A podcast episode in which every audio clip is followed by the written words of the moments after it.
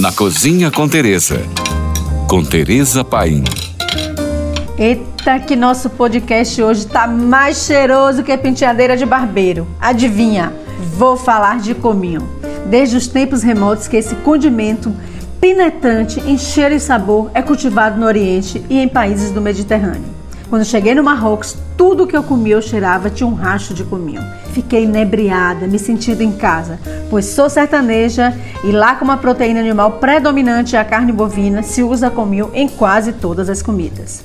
Na América Latina, ele chegou pelos espanhóis e veio para ficar, pois é muito popular em nossa gastronomia. O cominho é um poderoso fungicida e por isso tão usado mundialmente nas conservas de toda a natureza. A perfumaria mundial também já descobriu e faz uso abusivo dele. Seu aroma é forte, um tanto acre, e o sabor domina, por isso evite usar em peixes e legumes, dando preferência no uso das carnes vermelhas e feijões. No México, tem um prato típico muito famoso, o chile com carne, que o cominho é a grande estrela. Não dá para imaginar um legítimo cuscuz marroquino que é tipo um cozido feito com carneiro e verduras, finalizado com sêmola marroquina com pouco cominho.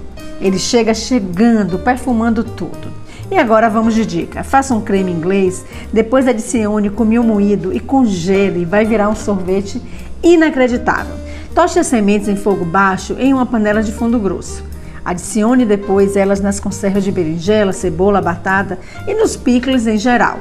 Adoro pegar uma maçã, partir no meio, tirar as sementes, preencher com sementes tostadas de coentro e colocar dentro do peru de Natal para assar. Meu Deus, dá um perfume inebriante. Por hoje é só. Mais dicas, me siga no Instagram, Tereza Paim. Ou se você tem alguma pergunta, mande para nós. Fique agora com nossa deliciosa programação GFM.